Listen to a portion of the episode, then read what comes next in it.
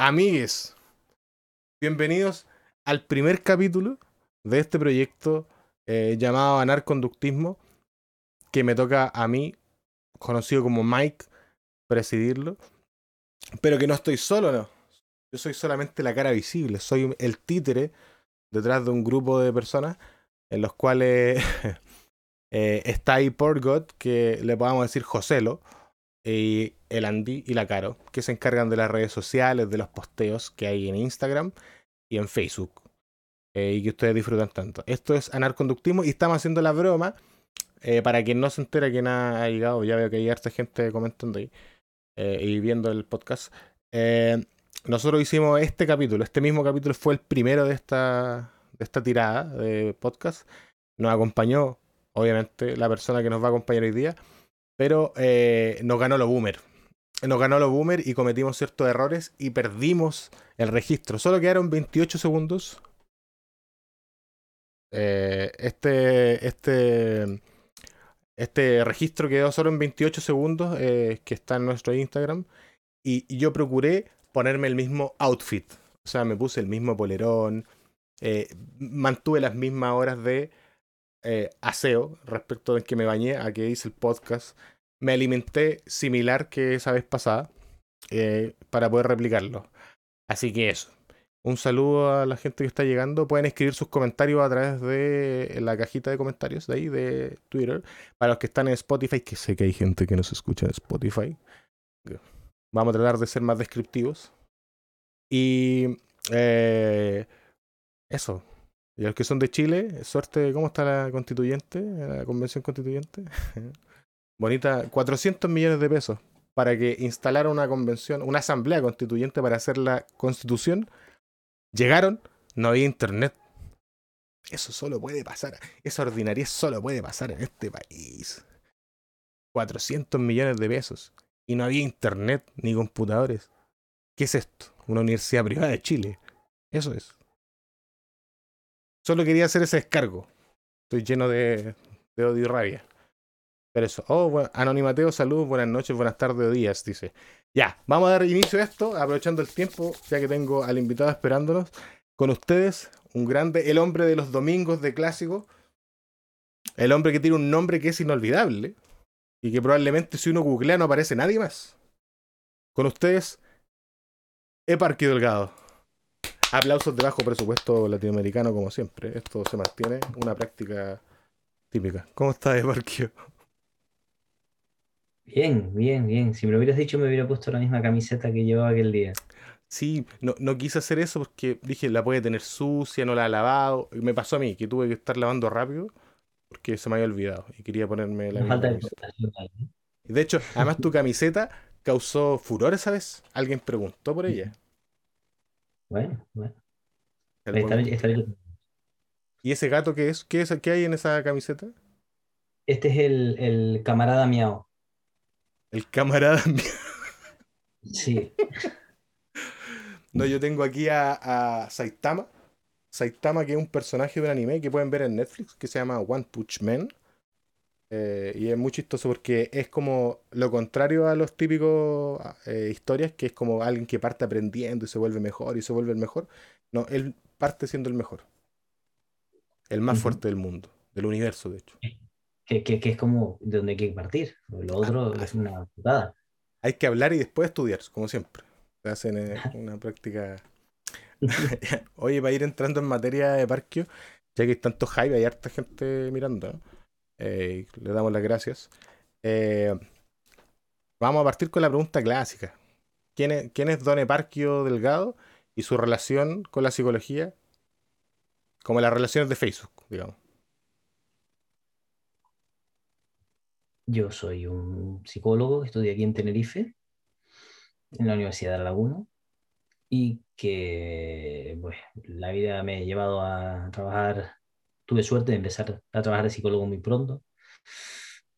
Entonces trabajé con menores, trabajé con, con, en situación, con personas en situación de exclusión, en servicios sociales, y ahora pues hace 13 años trabajo en el Centro Psicológico Rayuela, que fue un centro que fundamos aquí en, en, en Tenerife y, y nos dedicamos a la práctica privada, básicamente.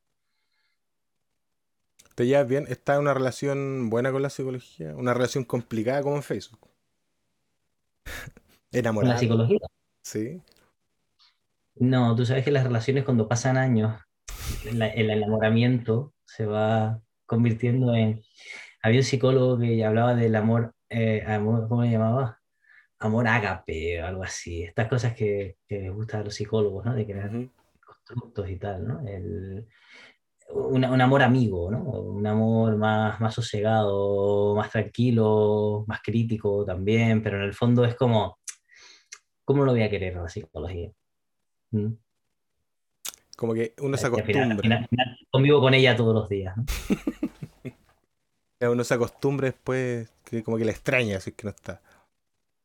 Claro, claro, ¿no? Al final, hombre, si convives bien con, con ella, ¿no? Con, con, una pareja o con un compañero o una compañera de piso y tal, pues al final, pues, oye, le coges cariño y, y, estas cosas y tal, ¿no? Y la psicología está muy bien, pero la psicología es un medio. Al final, yo no sé, yo no, cada vez me cuesta más entender a la gente que, que, se flipa con una disciplina, que se vuelve loca. La biología me, apasiona. Pues sí, bueno, la biología está bien. ¿no? O sea, yo respeto que la gente se apasione con lo que quiera, pero vamos, a mí la psicología me parece una herramienta, no, ¿sabes? No una cosa a la que adorar, ¿no? Sí, hay como esa sensación de que... Y además como que entre más fanático, mejor psicólogo eres. Como que hay como una... Sí, claro. Sí, claro. Bueno, cuanto más grites, cuanto más duro te pongas, ¿no? Pues parece que más mejor psicólogo eres, ¿no? Y, lo sé por experiencia, ¿eh? Porque yo he tenido una época de estar un poco desbocado también y ahora ya no me gusta tanto esa, esa fórmula, ¿no? Creo que hace falta un poquito más de calma, ¿no? Un poquito más de calma y un poquito tú, más de... Tú tuviste una trayectoria por la sociedad escéptica de, de por allá, ¿o no?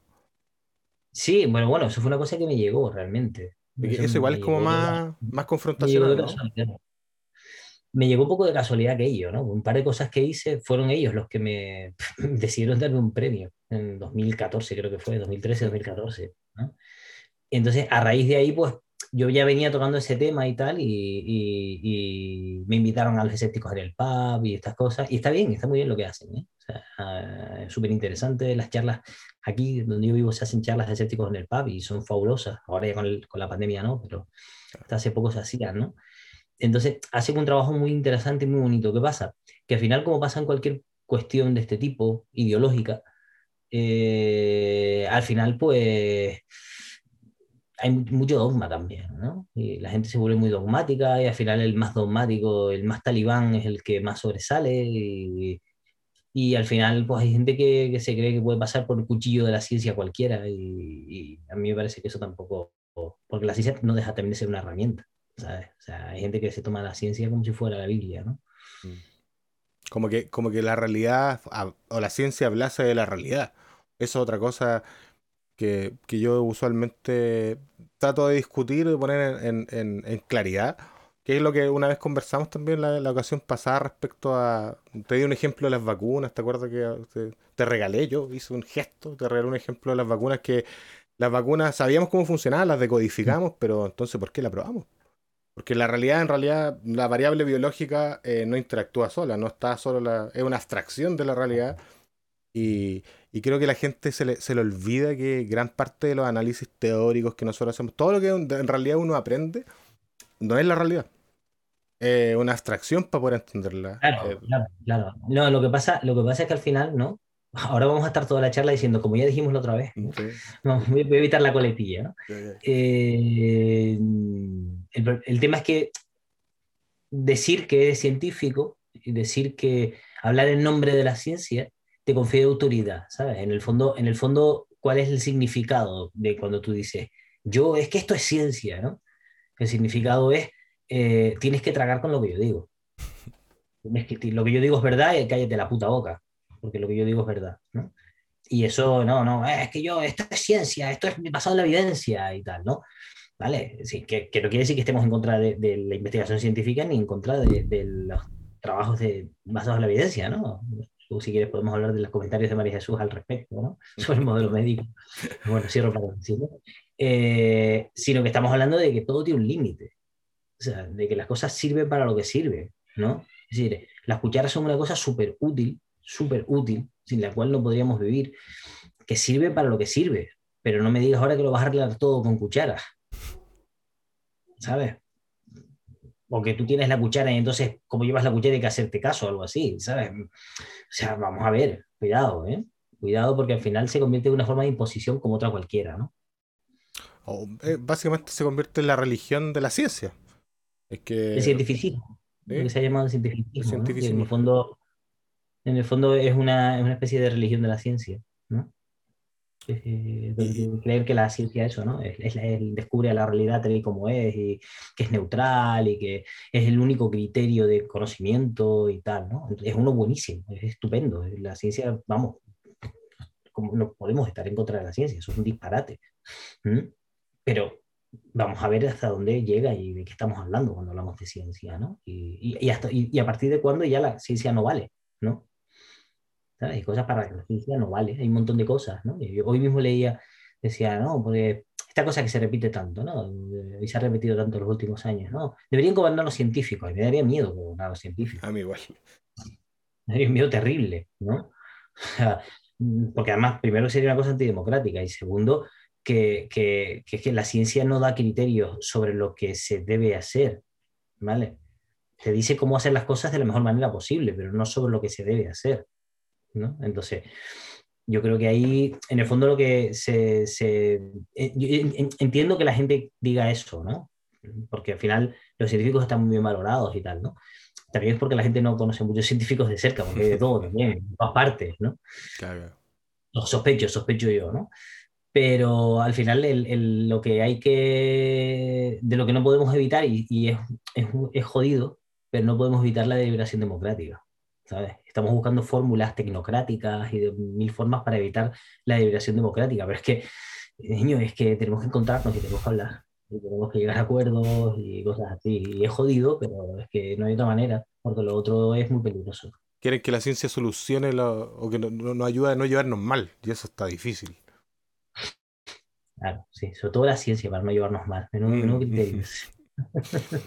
De hecho, ahora que lo, lo, mencionaba, como que este tema, este tema de, de científico, o volver todo científico, aquí imagina que en Chile salió una propuesta de los neuroderechos. Uno, querían implantar una, un programa de derechos que fueran derechos a la neurodiversidad y cosas, que por supuesto fue descartado porque extrañamente había gente que, que, que había estaba letrada sobre el tema y entendía que no tenía nada que ver una cosa con otra, que los derechos en realidad no, no, no, no respondían. Pero a mí, más allá de eso, que incluso creo que la ciencia no debería tampoco decir las cosas como hacerlas.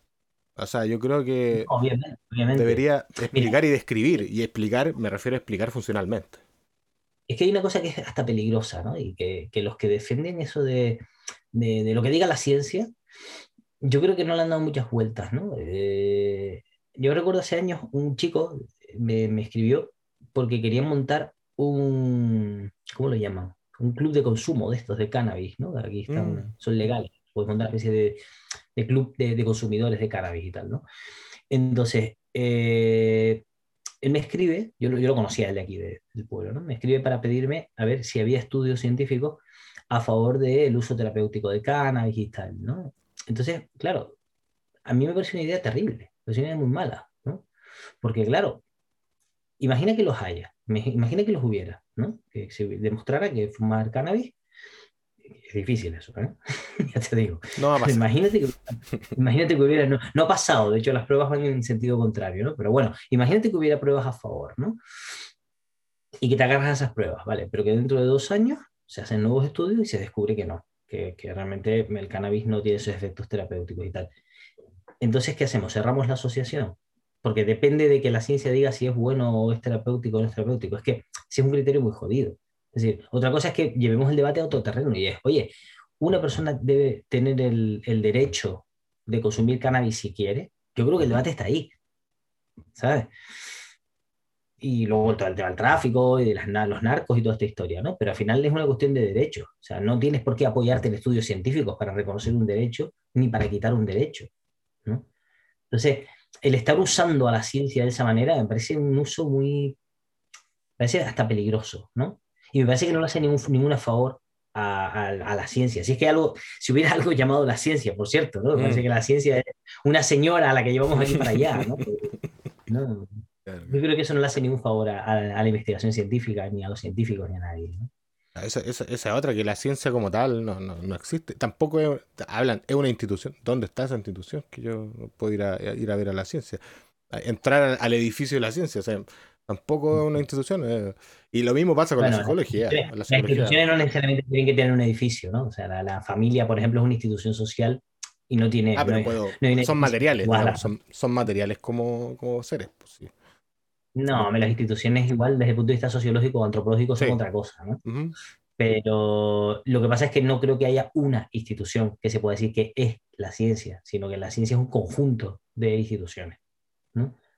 con muchos niveles. Un, conjunto agrupado, agrupado, aunque ellos no quieran estar agrupados. Porque no, aunque, aunque ellos no quieran estar agrupados. Sí, sí, porque al final la ciencia también son las, las publicaciones tipos el Sevier y las revistas científicas que tanto daño le, han hecho históricamente a la ciencia, eh, cobrando por publicar y cobrándole por vender las revistas y todas estas cosas, ¿no? el negocio de la vida, la ciencia, bueno, en la actualidad, sobre todo en Internet, hoy día la venta de revistas, de suscripciones, que hoy día se llaman suscripciones, porque hay que suscribirse a todo. Por cierto, SciHub, ahí pueden piratear todo lo que está ahí. Gracias. Por cierto, el narcomutismo tiene un botón, pueden suscribirse también. directamente. Pero nosotros no cobramos, no le van a cobrar nada. Eso, es lo bueno. por ahora. ¿Mm? Por ahora. Quiero dejar claro que es por ahora hasta que eh, la dignidad se me caiga. Eh, eh, a todo esto que estábamos hablando de. Quería comentar que en realidad. Esto, esto como de la ciencia. Me pasa lo mismo con la psicología. Como que no, la es como cuando dice la psicología, dice cuando veo en la tele, sale un psicólogo. No, la psicología dice como que si hubiera un, no sé, como que estuviéramos de acuerdo en todo y no estamos de acuerdo ni dentro de los desacuerdos. O sea, lo... no estamos de acuerdo ni en lo que estamos en desacuerdo. Claro. La psicología no dice, la psicología no dice, porque la psicología no tiene voz, no tiene boca, ¿no? Ah, aquí ya nos ponemos vigestenianos un poco. La psicología no dice, y además es el mismo, es el mismo uso torticero del, del, concepto, de la idea, ¿no? de la palabra, de la psicología. ¿no? O sea, la psicología dice eh, cállate la boca. Cállate la boca porque la psicología dice esto y tú no eres nadie. Entonces, la psicología dice o no sé qué. Lo que pasa es que, claro, luego tú te vas a ver qué es la psicología o qué es lo que dice la psicología y claro, te encuentras cosas muy, muy, muy variadas, ¿no? A veces es que no te encuentras ni lo que la psicología dice, sino la psicología dice lo que diga el periodista de turno que escribe el artículo, ¿no? Dice lo que el periodista quiere decir, ¿no? Hace poco me llamaron de, de un periódico, ¿para qué Fue para, para hablar de, es que no hago ni siquiera muy bien, de una, de un, una tipa estadounidense, que ahora un tipo coaching, una historia de estas, ¿no? Eh, y la tipa, la periodista estaba empeñada en que yo le dijera que eso era peligroso y que no sé cuánto y que tal, y estaba, pero empeñadísima, ¿no? Y yo le dije, mira, yo es que ni siquiera conozco a esa señora, o sea, mm, pero necesitaba poder poner fulanito, psicólogo acreditado, lo que sea y tal, ¿no? Dice esto, ¿no? Porque eso le da empaque a la noticia, ¿no? Le da validez, digamos. Claro, la validez, la validez aparente. Mm. ¿Mm? Entonces, claro, ¿no? Pero bueno, realmente es que vivimos en un mundo que se mueve por confianza. O sea, al final necesitamos algún tipo de criterio para ver si confiamos y si compramos ¿no? las ideas que nos llegan y si seguimos los consejos que nos llegan. Y entonces, muchas veces las instituciones funcionan para eso, ¿no? O sea, la psicología, si podemos decir que algo es una institución, o son varias instituciones también, pero es una institución legitimada, legitimada por, por unas leyes, ¿no? Que permite que la voz del psicólogo o de la psicóloga se escuche, ¿no? ¿Cuántas veces la gente viene a consulta y cuando le dices algo te dice, eso es lo que siempre me dice mi pareja o es lo que siempre me dice mi madre, ¿no? Ya, pero es que tu madre no, no es psicóloga, no tiene un título de psicología, entonces en tu madre no confías, pero confías en mí, ¿no? Y claro, cuando eso pasa y te das cuenta de que al final eh, la psicoterapia, en este caso, ¿no? funciona o, realmente, probablemente parte del hecho de que funcione es por esa validez aparente, ¿no? por toda esa, por esa confianza que la persona deposita en la figura del psicólogo o de la psicóloga, te replanteas todo el tema de las terapias basadas en la evidencia y los procesos y, y toda esa historia que, que, tampoco nos ha llevado demasiado lejos. Mm. Ahora, ahora dándole una vuelta al tema de, porque yo siempre me pregunto, o sea, los psicólogos sociales tienen, tienen ah, podemos hablar aparte de, voy a tomar algo bueno de la psicología social. Cuando abordan el tema de los estereotipos, prejuicios, eh, no me gusta la explicación, pero entiendo de una otra forma, eh, desde mi experiencia, cuando las personas familiares, cercanos, ya me dicen, pero explícame qué pasa, por qué nosotros, no sé, pues tenemos este proyecto y por qué todo es tan confuso. Y claro, cuando yo le digo, tengo que terminar diciéndole, es que lo que pasa, la realidad es mucho más compleja. No es, no es como, creo que las personas que tenemos una formación mala, que lo hemos venido de una formación muy mala, hemos necesitado estas banderitas de lucha las, contra la pseudociencia, eh, terapias basadas en evidencia, como para poder comprender un fenómeno que se nos escapa en complejidad y en complejidad del el tiempo que uno tiene que invertir para poder eh, más o menos dislucidar todo. Y, cada vez que avanzáis en ese camino, eh, te cuesta más difícil ser, aseverar cosas y, negar otras. Como que claro. te ponen más inseguro respecto a eso. Pero eso, eso es lo más, eso es probablemente lo más cuando pasa eso es que se están haciendo las cosas probablemente, probablemente mejor que cuando se dan verdades taxativas, ¿no? Lo que pasa es que también hay que tener en cuenta, ¿no? Tan, tan contextuales que somos, ¿no? Pues eh, hay un ecosistema que impide eh, la explicación sosegada y el debate sosegado, ¿no? al final es que queremos poder responder a todas estas cosas. Claro, tú porque tienes familia y te lo pregunta a ti, pero la gente esto lo pregunta en las redes sociales. O te manda un privado en el mejor de los casos, ¿no? Y pretende que tú en una respuesta le respondas cosas complejísimas. El otro día me escribió un chico preguntándome, ¿no? Un chico súper agradable además, ¿no? Muy educado, preguntándome sobre un tema sobre análisis funcional de conducta que dije, ¿cómo le respondo yo a este sin pegarme toda la tarde aquí escribiendo? ¿Sabes? ¿Cómo le respondí a este pobre hombre? ¿no? al final le di una respuesta un poco tal, y mi sensación fue que, que le que siguieron quedando dudas. Claro que le tenían que seguir quedando dudas, es que no te puedo responder a eso en un párrafo, tío. ¿no? Pero claro, em, en, un, en, un, ecosistema en el que nos acostumbramos a las respuestas rápidas, ¿no? al, tweet, a, lo rápido a lo, y lo taxativo, además. ¿no? Esto es así, ¿no? Y, tú piensas que eso no es así porque eres gilipollas. ¿no? Entonces, eh, ¿sabes? Por mis cojones, eh, etcétera, etcétera. Todo ese tipo de cosas que a mí personalmente cada vez me, me parecen más rechazables, ¿no? Entonces, eh, realmente, claro, si tú le dices, mira, es que para responderte a eso tenemos que vernos una tarde y tengo que explicarte tranquilamente durante tres horas una serie de asuntos. No, no tengo tiempo para eso. ¿no? Además, tengo otro sitio donde la gente da respuestas rápidas, no, no, no me interesa. ¿no? Entonces, lo que pasa es que, claro, si, no, si tenemos un ecosistema en el que cada vez todo más rápido, de hecho, yo, es que hay pruebas de eso, es decir, mm, de un tipo a esta parte, yo no sé si tú lo has notado, pero tengo la impresión de que cada vez hay más miniseries, por ejemplo, en Netflix y en, en este tipo de plataformas. Cada vez hay más miniseries con capítulos cada vez más cortos, ¿no? Ya los capítulos son de 20 minutos, ¿no? Cuando las series, hasta hace poco, las capítulos eran de una hora, pero ya la gente ya no aguanta una hora, todo tiene que ser mucho más rápido, ¿no? Porque hay muchas más, entonces tengo que acabar de verme esta para verme la otra. Y, se agradece, ¿no? De hecho, eh, hasta este, estaba viendo, leyendo este, al, coreano, este a Byul Han, ¿no? Y me, me, fascinan los libros del tipo, tiene muchos libros, Muy pero muy pequeñitos todos, ¿no? Sí, sí, luego los libros son, madre mía, estoy leyendo La, Sociedad del Cansancio y madre mía. bueno. Eh, eh, bueno y, bueno, un día podemos debatirlo con No, no, podemos, o sea, me refiero, el, el, tipo, el tipo un bestseller. Todo lo de la sociedad inmunológica y tal, digo, como metáfora bien, pero no sé si esto me sirve como herramienta para analizar algo, francamente. ¿no? Luego hay otras partes del libro que me han gustado más, pero esa parte, que el tío lo centra mucho en eso, no lo sé, ¿eh? me parece esa, filosofía eh, continental, mm.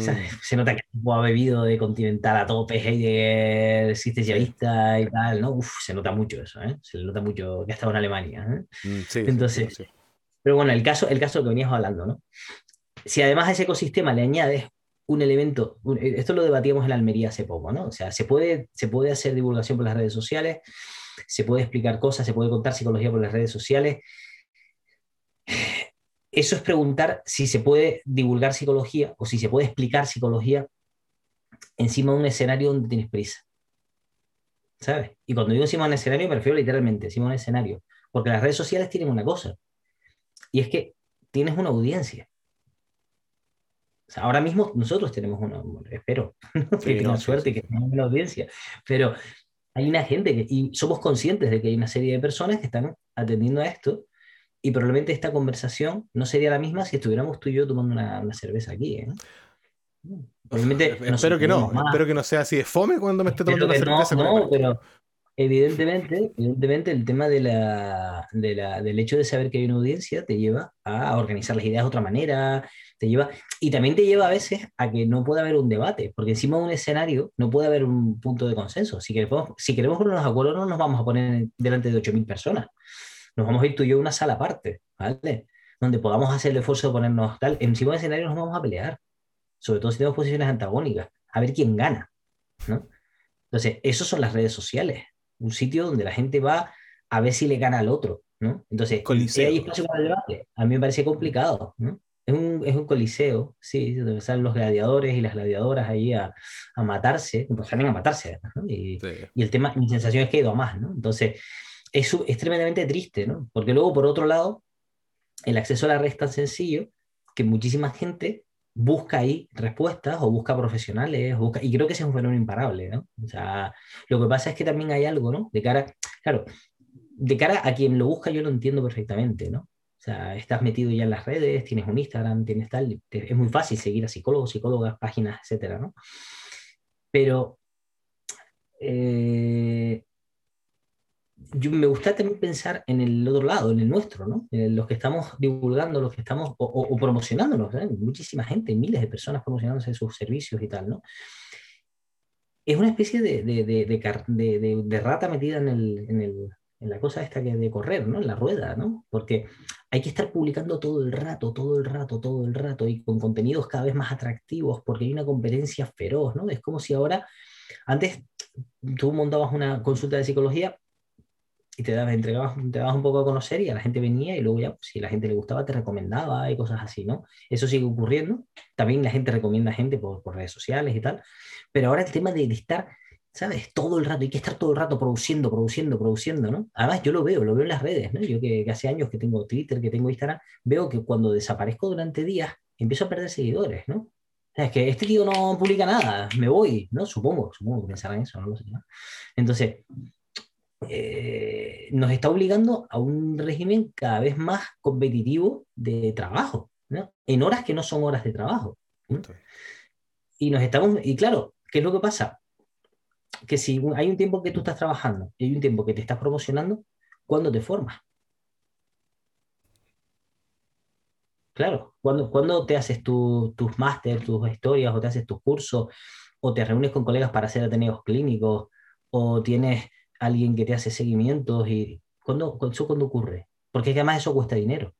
Entonces, si tú tienes una persona que se está formando, esa persona no se está promocionando.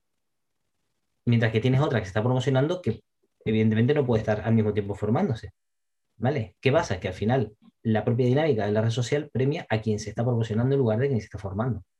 Entonces, se, se da la paradoja de que al final, muchas veces, los psicólogos o psicólogas más activos en las redes sociales son gente, ¿vale? Hay de todo, hay de todo, ¿de acuerdo? Hay muchísimo de todo. Pero probablemente en muchos casos, te lo voy a decir de otra manera, algunos de los mejores y mejores psicólogos que yo conozco no están en las redes sociales, no tienen tiempo, no pueden. Porque son gente que está trabajando, se está formando normalmente y luego tienen familia, tienen cosas, ¿no? Pero hay gente que ha dedicado mucho tiempo a formarse, ¿no? Y gente que sigue formándose. Y entonces no pueden estar los fines de semana tuiteando, están los fines de semana y en su curso o, o haciendo reuniones clínicas o cosas así, ¿no? Entonces, y esto es imparable. Esto es imparable. Entonces, es gracioso, ¿no? Que estemos por un lado planteando, no, la psicología tiene que ser rigurosa, la, psicoterapia tiene que ser mm, tal, cuando sabemos que eh, la, una de, las, de los factores que aumenta la eficacia de una terapia es la formación y la pericia de, de los psicólogos y las psicólogas, los terapeutas, ¿no? Eh, estamos todo el rato hablando de eso, pero luego no nos formamos porque no tenemos tiempo, porque tenemos que estar haciendo otra cosa, tenemos que estar publicando en las redes, ¿no? O sea, no sé, me parece que al final, al final todo este rollo se acaba convirtiendo, ya lo decíamos la otra vez, ¿no? En un tema muchas veces de promoción, ¿no? Lo de basado en la evidencia y tal, ¿no? Y es una pena. Una nueva publicidad, una publicidad actual.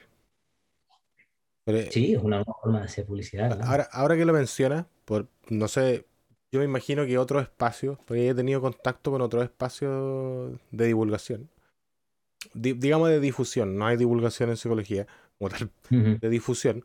Eh, y les pasa lo mismo que nosotros. De una otra forma han tenido que buscar eh, un grupo. Porque nosotros, yo tengo mi trabajo aparte, recojo cartones aquí en mi, en mi sector. No, eh, trabajo como psicólogo y todo, la Caro, el Andy y, el, el Joselo también tienen trabajo. Entonces, claro, uno se encarga, tratamos de complementar que uno haga una acción una vez a la semana que tenga que ver con el espacio. De repente dos veces a la semana nos tenemos que reunir un poquito más, pero con la pura fuerza de, dormir tarde, digamos. Eh, y prepararnos para esto, porque en realidad la gente me ve aquí hablando mi estupidez, mis mi, mi idioteces, pero yo me preparo. Yo no puedo, no puede venir alguien aquí, yo no sepa nada de esa persona. O sea, usualmente los conozco por, por un... Pero ha pasado otras ocasiones que he tenido que conocerlos, leer su investigación y tengo que prepararme. Y esto, y uno diría, ¿cuánto me eché? ¿Cuatro horas? ¿Son cuatro horas? Esas cuatro horitas son, son, son ocho capítulos de los que dijo Parque en Netflix, no. Pero, pero son tiempo con, con mi hija, son tiempo con mi familia. O sea, eh, uno apuesta por estas cosas eh, y de repente no es. No, yo creo que no. Si yo tuviera que promocionarme a mí mismo, o sea, llevar mi propia red social, me, muero. Me muero. Sí, no, eh, nos, volvimos hace, hace un mes, eh, tuvimos un parón con, con, el grupo porque íbamos muy arriba del carro. Íbamos mm. muy, oye, hay que sacar más contenido, más y, te das cuenta que el, ¿cómo decirle? El neoliberalismo te entra por todos lados, no te das ni cuenta. Sí, a eso, me estaba refiriendo exactamente, ¿no? Así que al final todas estas dinámicas son dinámicas eh, profundamente liberales o neoliberales, son dinámicas de ir cada vez mm, introduciendo el mercado y la competitividad en todos los ámbitos de la vida, ¿no? O sea, al final, eh, el gran problema es ese. Que al final toda tu vida se acaba convirtiendo en, tener que estar produciendo, ¿no? produciendo directa o indirectamente, ¿no? Y es jodido porque si te rebelas individualmente contra eso, lo que haces es que te bajas del barco.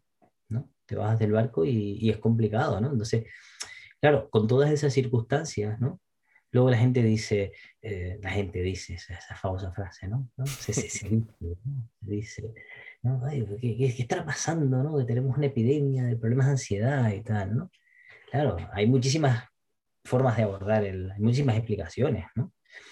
Pero a lo mejor una vía interesante de explicación es ver el ecosistema que estamos creando, en el que estamos viviendo, ¿no? Igual ahí vamos a encontrar algunas respuestas interesantes a, porque estamos cada vez más ansiosos y más agobiados y, todo lo demás, ¿no? Ahora leía, leía un tipo que me salió por ahí hace dos o tres días, que es un, creo que es un mago o algo así, que eh, ha, ideado uno de estos métodos de organización y él habla de que él consigue la semana de ocho días, ¿no? Esto lo leí hace dos o tres días, ¿no? Una publicidad. Y es como, qué menuda carga ideológica tiene esto, ¿no? Es decir, poder rendir en siete días, ¿no? Funcionar en siete días eh, como si tuvieras ocho, ¿no? Madre mía, ¿no? Que no para la cosa, la maquinaria. Me da tiempo de tocar la guitarra y me da tiempo de ver a mi familia y me da tiempo y tal. Eso es mentira. Eso es mentira, a mí no me engañe. Ya tengo, ya tengo, ya he pasado, ya estoy en el debe de la vida, como decía el tango. A mí no me engaña. Es que eh, también, también en la venta del exitismo, además que ahora está de moda ser tu propio jefe, todo eso de, del esclavo inalámbrico, que al final tú mismo soy el que te, latigas a ti mismo, te pasas el látigo, pero te pegas tú a ti mismo. Y, en eso consta. Eh, y, además, eso que tú decís de la productividad es una cosa que, que yo entiendo que hay que ser ordenado en la vida en general y ayuda y favorece. Pero la vida también tiene sus momentos de espacio. O sea, cuando yo me he reunido a trabajar con personas y de esas dos horas que he trabajado ha sido una hora de cháchara, eso ha sido vida. Ahí mm. había, había, vida en ese espacio. Y creo que esta forma de optimizar todo nos convierte más bien en, autómatas del, capital. Claro. La pena, la pena es que fíjate que hay algo, hay algo jodido en que esa hora interesante de vivir tenga que ser una hora de las dos horas de, la, de trabajo. Sí, es que no hay tiempo, ese es el problema. Estamos metidos, estamos metidos en esa maraña. De hecho, yo, yo me, tengo la suerte de tener este espacio y que este espacio sea distendido, o he tratado yo de plantearlo con los, con los, chicos, que sea, no sea un, una, porque yo he visto otros espacios de evaluación sin querer pelar, cada uno está haciendo lo suyo, todo buena onda. Buena música. Hostia, eh, no, no importa. Eh, he visto otros espacios de divulgación. Sí. Eh, y lo veo que son más formales. Y, y, claro, y hay, hay, por supuesto personalidades o personas que yo he entrevistado que me ponen mucho más nervioso, me ponen más tenso, otros que me ponen más, pero sin duda trato de hacerlo extendido porque digo, ya tengo que, ya tengo que trabajar. Y tengo que venir aquí más encima a pelearme con todo. Porque antes que estábamos más activos en redes sociales, pasa eso de que te escriben comentarios y como que en un momento me di cuenta que te sentía como la obligación de ir a responderle su cuestionamiento a lo que yo había hecho un posteo. Me, leí una cosa y escribí nomás, y no pasó nada. No es nada terrible. Es una propuesta. Bueno, eh, hablamos un poco de psicología también, si quieres. ¿eh? tengo tengo preguntitas. Tengo preguntitas. Mira, eh, igual nos hemos ido mucho por otros temas.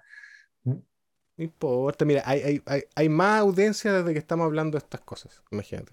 Así que ah, entremos en el capítulo. Mira, pero vamos directamente a una cosa que te había preguntado la vez pasada y voy a volver a ese guiño de, de volver al capítulo anterior.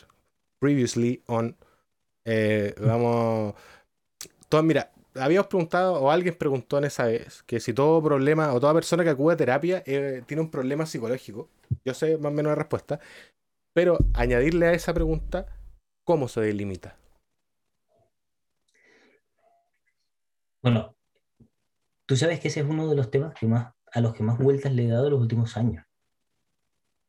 También es un tema que me tiene, que me tiene completamente atrapado y lo que pasa es que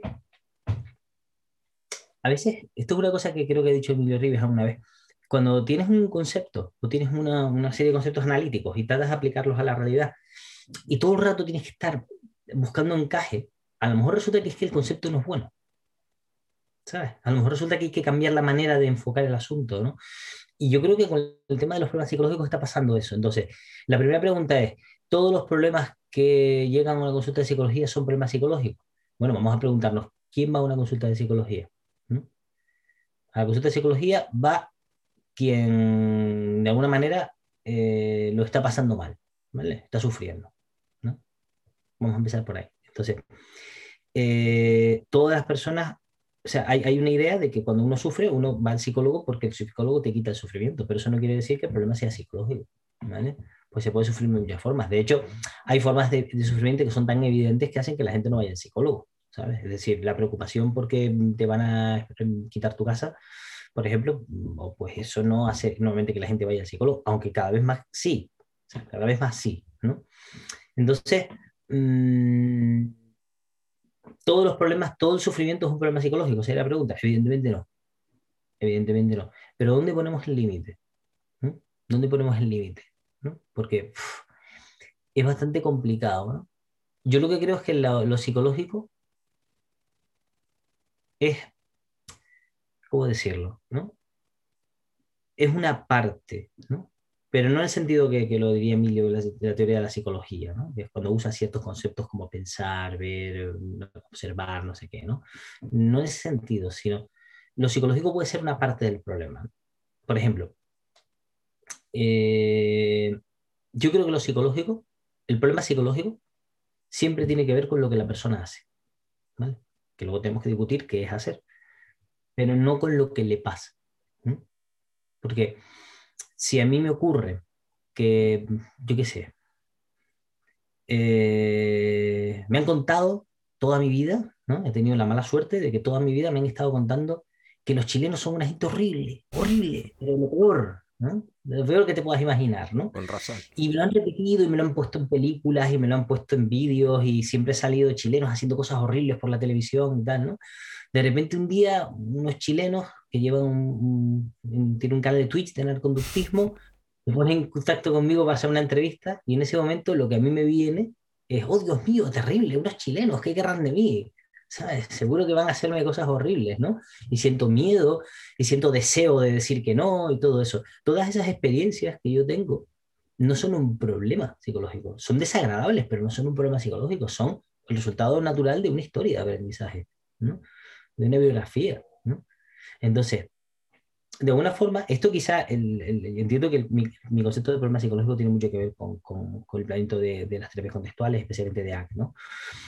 El problema sería que eh, yo me deje llevar por eso, ¿no? yo ponga mi, mi acción, ¿no? mi operante, diríamos, ¿no? al servicio de, de, eso, y que eso me alejara de algo que para mí es un valor, de algo que para mí es importante, de algo que para mí es un, reforzador generalizado, como lo quieras plantear. ¿vale? O sea, ahí es donde yo entiendo que hay un problema psicológico. Entonces, uno, el problema psicológico tiene que poder ser intervenido porque es individual y tiene que ver con lo que la persona hace, no con lo que la persona vive. Yo creo que es donde estaría un poco el límite hasta ahora, de lo que yo he encontrado. ¿Qué pasa? Que eso es cargarte toda la idea de problema psicológico que tenemos hasta el momento. O sea, eso es cargarte la idea de que la ansiedad es un problema psicológico, ¿no? O sea, la ansiedad no es un problema psicológico. Lo que la ansiedad puede tener que ver con un problema psicológico, ¿no? Porque el problema psicológico siempre tiene que ver con, con, la conducta, con lo que uno hace, ¿no? Entonces, ni la ansiedad sería un problema psicológico, ni la depresión sería un problema psicológico. De hecho, la depresión nunca la definieron los psicólogos, la definieron los psiquiatras, ¿no? Entonces, etcétera, etcétera, ¿no? O sea, creo que al final sería dar una vuelta y dejar de utilizar la psicopatología tal y como la conocemos. Pues la psicopatología es muy peligrosa. La psicopatología es muy útil para comunicarnos, pero es muy peligrosa, porque estamos diciendo que ciertas reacciones no tienen que ser. ¿Vale? Aparte de que supone, de que eh, podemos decir que es eh, pseudocientífica o anticientífica, desde el momento en que niega muchos, la inmensa mayoría de los conocimientos que tenemos sobre conducta humana, ¿vale? Sobre adquisición y mantenimiento de conducta, eh, es además un planteamiento que nos sirve poco menos que para comunicarnos, pero, o sea, ¿quién decide que algo está mal?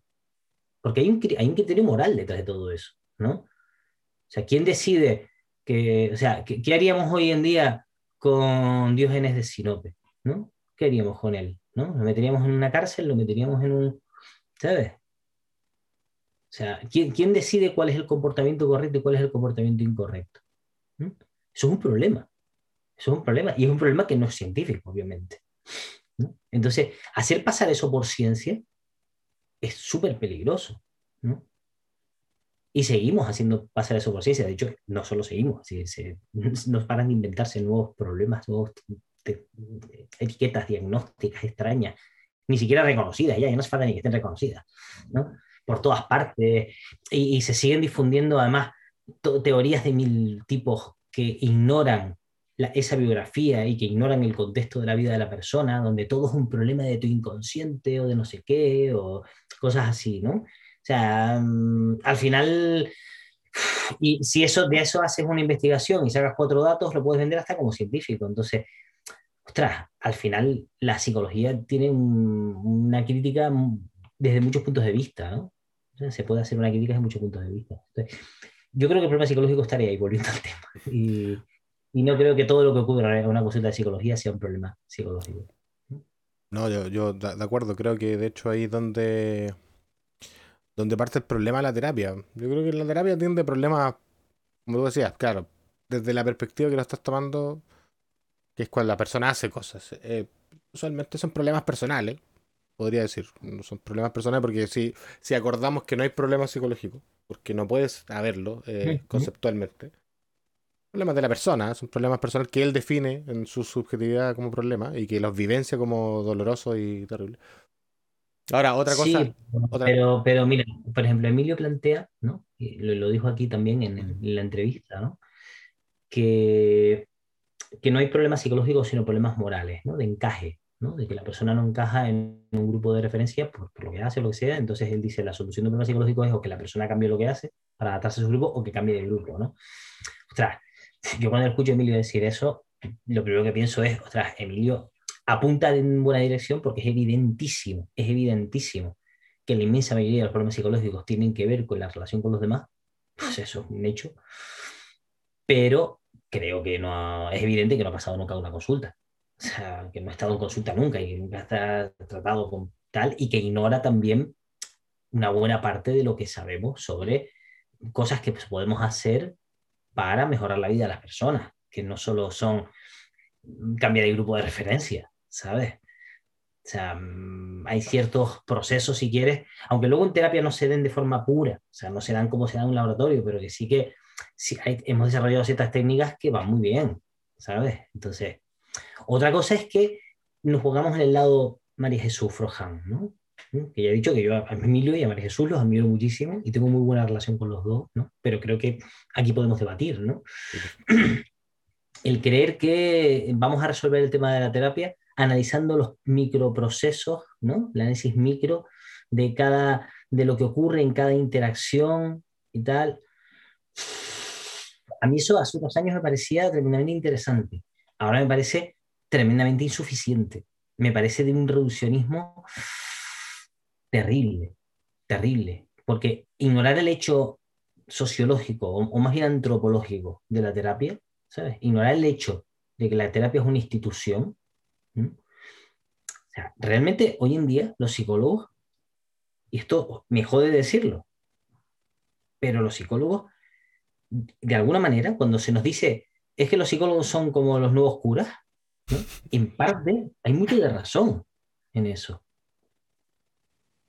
Sea, cuando al final, si tú vas a... Antiguamente la gente iba a los curas de los pueblos a contarle sus problemas y a que el cura, primero, les diera la solución para que se sintieran bien, ¿no? O sea, les perdonaba los pecados por obra y gracia de Dios y además les daba consejos. Ostras, es que en terapia, mucha, mucha gran parte de la terapia va por ahí, ¿no? ¿Sabes? Una persona reconocida como institución, ¿vale? Porque si el que te perdona los pecados es el panadero, no vale.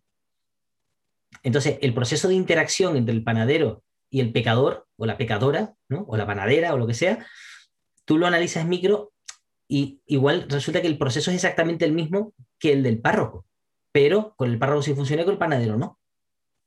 Entonces, ignorar el carácter institucional, ¿vale? de, lo que es el psicólogo, la psicología, en terapia y tal, yo creo que te impide entender completamente qué es lo que pasa, por qué la terapia funciona, ¿vale? ¿Por qué hay cambios? ¿Mm? Y creo que tiene que ver un montón de factores también. O sea, no solo la institución, tiene que ver la personalidad del psicólogo, de la psicóloga, ¿sabes? Eh, cómo comunica, incluso la ideología. ¿Mm? O sea, me ha ocurrido que hay gente que, que, ha leído publicaciones mías y que se siente cercano a, mi forma de entender el mundo, que me escribe precisamente por eso. ¿no? Oye, te he leído, he leído cosas tuyas y tal, y creo que mm, pensamos igual, ¿no? Somos así muy rojillos, ¿no? Y, tal, ¿no? Y hay gente que elige psicólogo porque es un rojillo, ¿sabes? O porque es feminista o porque es tal, ¿no? Fíjate que yo hasta hace un tiempo, y hasta hace muy, muy poco, ¿eh? pensaba, hay que separar la psicología de la parte ideológica. ¿no? Tenemos que establecer exactamente la parte científica de la psicología y separarla de la parte ideológica. Yo creo que psicoterapia eso no es posible. Hoy en día, creo que, ahora cada vez entiendo más que haya por ahí, hay mucha, por ejemplo, ahora eh, se está viendo mucho psicóloga feminista mm, o psicólogo LGTBI para temas de procesos de, pues, de aceptar tu, tu, identidad sexual o tu orientación sexual y este tipo de cosas. Y como que está metido claramente el tema ideológico, ¿no? Eso en principio, eso en principio no encaja con todo lo que pensamos en psicología basada en la evidencia, ni con lo que pensamos que es un psicólogo, ni una psicóloga, ni nada por el estilo. Pero yo creo que hoy en día también se entiende cada vez más que es que no existe ese psicólogo neutro, esa psicóloga neutra, ¿sabes? Pero entonces no hagamos pasar lo que hacemos por ciencia. Entonces, entonces vamos a olvidarnos de toda esta historia de la ciencia y de la psicoterapia en la evidencia y todo este vacilón, ¿sabes? Sí, claro, podemos intentar encajarlo y tal y cual, ¿sabes? Pero mm, ese encaje es un encaje muy a presión, muy de... Hay que forzarlo, ¿eh? No, es un encaje más de marketing que otra cosa. Es natural, ¿no? Y, también tiene mucho de marketing, sí, sí, eh, está claro, ¿no? Entonces, lo que decimos, ¿no? este tema es un tema de estos temas súper complejos que no están resueltos y que tendremos que seguir debatiendo, del que tendremos que seguir hablando mucho tiempo, ¿no? No va a parar décadas, vamos a estar hablando de esto. Yo creo que la psicología como tal igual desaparecía antes. Esperemos, yo estaría feliz. No, hombre, no, no. Lo que pasa, lo que pasa es que, fíjate, hoy estoy usando la palabra psicología como sinónimo de psicoterapia, ¿no? Y es una cosa que a veces me enfado a mí mismo por usarla así, ¿no? Yo creo que la psicoterapia está sufriendo una, una transformación tremenda. Perdona que tengo un Contesta en vivo nomás, contesta. está sufriendo una transformación tremenda. Em, eh, precisamente por, también por este tema, digamos, neoliberal que traen también las redes, ¿no? O sea, ahora hay miles y miles y miles de personas ofreciendo servicios colegiados, no colegiados, eh, con titulación, sin titulación, con titulaciones rarísimas, con tal. Antes las había también, pero claro, no existía Internet. Ahora con Internet y con las redes sociales hay infinidad, ¿no? Hay, yo tengo amigos que me dicen que sus hijos, eh, hay amigos que tienen hijos y adolescentes, que ya directamente sus psicólogos los eligen por internet, por, por, filiación, por, por, porque los siguen en Instagram, por estas cosas, ¿no? Y yo lo sé porque me pasa, hay gente que, que me ha pedido consulta y que me sigue en las redes, ¿no? Entonces, si a mí me pasa yo que soy un boomer eh, ya, ¿sabes? En decadencia, imagínate a los que están empezando, ¿no? Entonces, el, el, ¿qué, está provocando todo esto? ¿no? Esto está provocando una desregulación tremenda. Esto es la ley de la selva. Ahí no hay legislación laboral, ahí no hay nada. ahí no hay impuestos, no hay nada. Impuestos, no, impuestos, si el pago se hace online, sí, porque los pagos online quedan registrados, ¿no? sobre todo a partir de cierta cantidad. Pero sí, pero, pero bueno, mañana empezamos a pagar en cripto, o sea, se da igual, ¿no? El día que empecemos a pagar en Bitcoin, tampoco hay ningún control. No, no, entonces Claro, ¿qué es lo que pasa? ¿no? Hay un fenómeno, por ejemplo, del que a lo mejor ustedes, por ejemplo, no son conscientes, ¿no? Y es, eh, el nivel de vida, el coste de la vida en España es muchísimo más alto que el coste de la vida en la inmensa mayoría de, los países latinoamericanos, ¿vale? Entonces, eh, el coste de una sesión, de una consulta en España, por parte de un psicólogo, es mucho más alto que el coste de una consulta en Latinoamérica. ¿Cuánto, Entonces, ¿qué más o menos? Un, en pavos. Aquí la, media en España, la media en España, ahora ya no lo sé, porque ahora ya está todo tal, pero históricamente hasta hace muy poco la media estaba entre 50 y 60 euros, ¿no? Son unos 70, 80, no 70 y pocos dólares, no sé, la verdad que no sé, 75 dólares más o menos. ¿Mm? Es mucho más de lo que se cobra acá, pero muchísimo más. Claro, claro, ¿qué pasa? Que no puedes tampoco cobrar en general no se puede cobrar mucho menos que eso porque si tienes un, local abierto y tal igual, eh, si tienes tres gente trabajando para ti, administrativo, ahí se te va muchísimo dinero, ¿no? Entonces, ¿qué ocurre? Que la economía donde no hay, donde las leyes laborales y las leyes, digamos, de impuestos y el nivel de vida de un país no importa porque podemos hacer servicios online a través de, de cualquier lado, desde cualquier punto cualquier punto, acaba con todo eso. O sea, beneficia a quienes peores están, pero depauperizando la vida de todo el mundo, ¿no? En una competición siempre hacia abajo, ¿no? Y creo que tendemos hacia eso. Por eso creo que la psicología va a desaparecer, porque la gente no le va a compensar. Mm. Estudiar psicología, cuando, ¿para qué vas a estudiar psicología si me puedo hacer un curso de tres meses y ofrecer servicios y si no lo puedo hacer en España me voy a Andorra, ¿sabes? O, o, me voy a un paraíso fiscal que no paga impuestos y ofrezco sesiones, yo qué sé, ¿sabes? Entonces, yo creo que estamos estamos debatiendo sobre la cientificidad de la psicología, que si el conductismo, que si tal, que si el procesamiento de la información, esos debates así súper súper tochos, súper técnicos, ¿no? Eh, como si fuéramos a resolver la psicología ahí, cuando eso es el chocolate del loro. Estamos, eso, es, eso es lo que menos importa en un contexto como el que estamos, ¿no? En el que las nuevas formas de trabajo y las nuevas formas de, de, de, comunicación están arrasando con todo lo que conocíamos hasta ahora. ¿no? Entonces, no sé, creo que al final, al final, no sé, mi, mi sensación es que nos estamos ocupando de, cosas que son súper importantes y que obviamente no tiene nada que ver con la cientificidad ni la disciplina de la psicología, sino con otras cuestiones, ¿no? que, que, afectan directamente a la psicología como ciencia y a la psicoterapia y etcétera, ¿no? a todo este mundillo. A todo el mundillo, claro. Eh, voy a partir porque mi, mi, compañero Andy me está, me está ya latigando y agradecer a la persona de Phoenix Sánchez que nos hizo un raid en, en Twitch. Hacer un raid es cuando la persona está transmitiendo y en vez de cortar el directo e irse para la casa, te retransmite a ti. O sea, hay 25 personas que vienen de allá porque esa persona no está retransmitiendo, digo. Todo solo para Ah, bueno. explicarte, para explicarte. Así darle las gracias nomás. No, y está 50 bien que me expliques porque ya sabes que yo Twitch me lo abrí para, para verlos a ustedes, ¿no? Claro. Pero claro, entonces de repente ahora estamos y esa persona, en vez de cerrar su directo, dijo, los voy a dejar con... Y le damos muchas gracias a Phoenix Sánchez y a las 25 personas que llegaron con él. Espero que entiendan algo. Eh, porque además mi compañero Andy me obliga a pasar por la pauta y tengo que preguntarte, sí o sí, por algo que a, bueno, a mis colegas y otras personas les llama la atención sobre eh, tu trabajo que estás haciendo ahora en Itaca, sobre la intervención contextual en psicosis.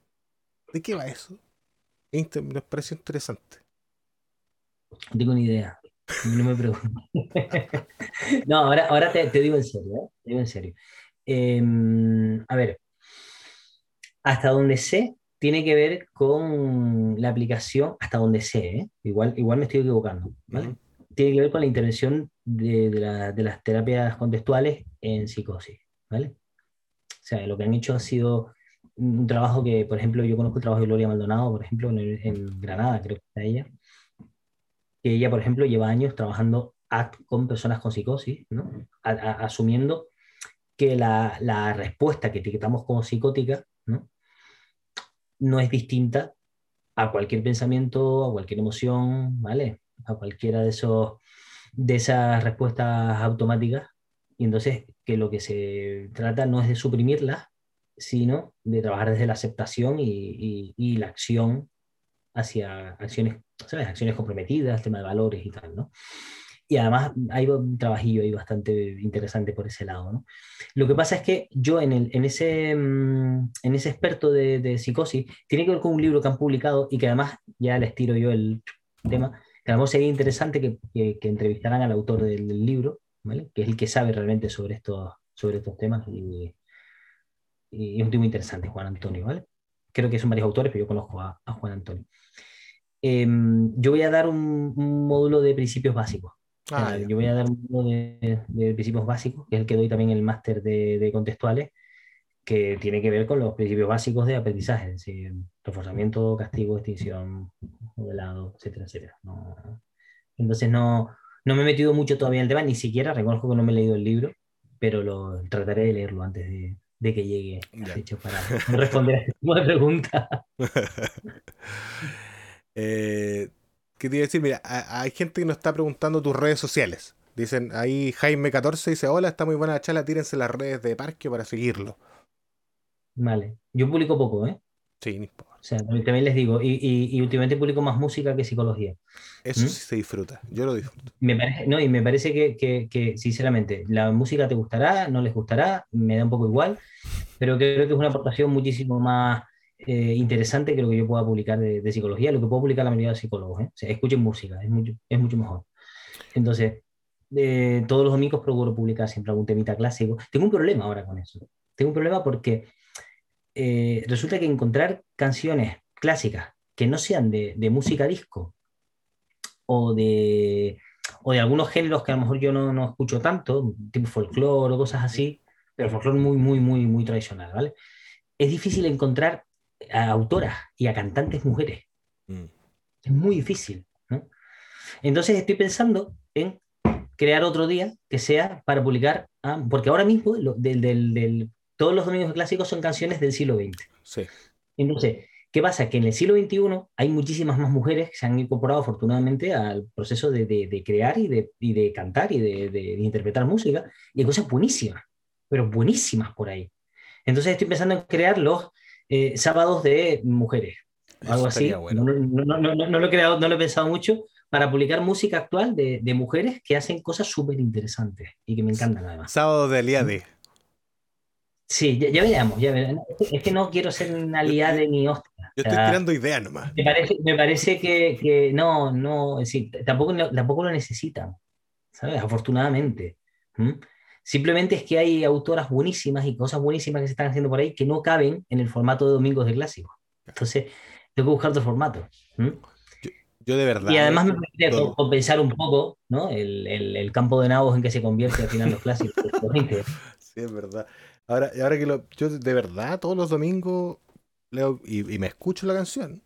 Porque además, además como no es de mi, yo tengo, soy latino y como latino, los latinos todos bailamos, no, no, pero la mayoría de los latinos eh, tenemos nuestro propio folclore, nuestra propia música y aparte todos consumimos algo gringo y me he interiorizado con autores eh, de, de, allá de Españita y, y, ha sido bien interesante. He aprendido harto, de hecho.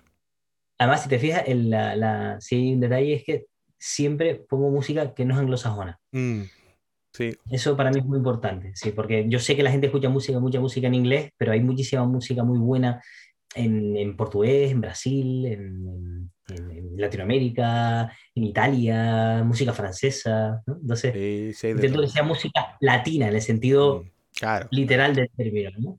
¿Mm? Que la música, la, que la música latina es también una bataola, porque es tan grande Latinoamérica que hay una, una diversidad de cosas tan rica, en muy, muy, mucho, y, mucho.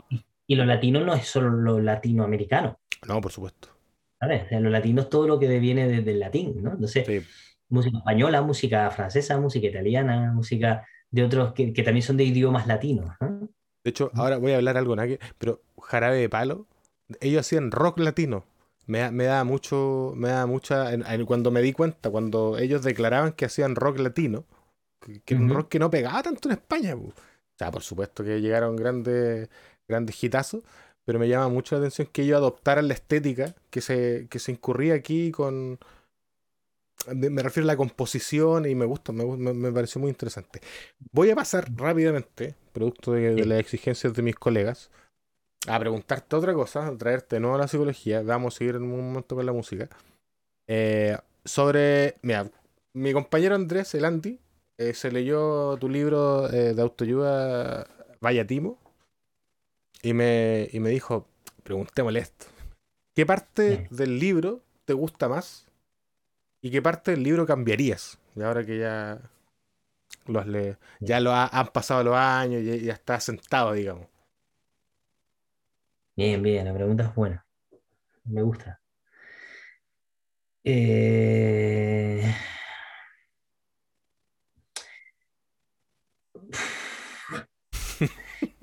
si, si tuviera que escribirlo hoy, la parte que más me gustó y que más me costó y que me sigue pareciendo insuficiente, pero, pero habla mucho de la esencia del libro, es el capítulo sobre el tema de la psicología positiva y el papel de la felicidad y todas esas cosas.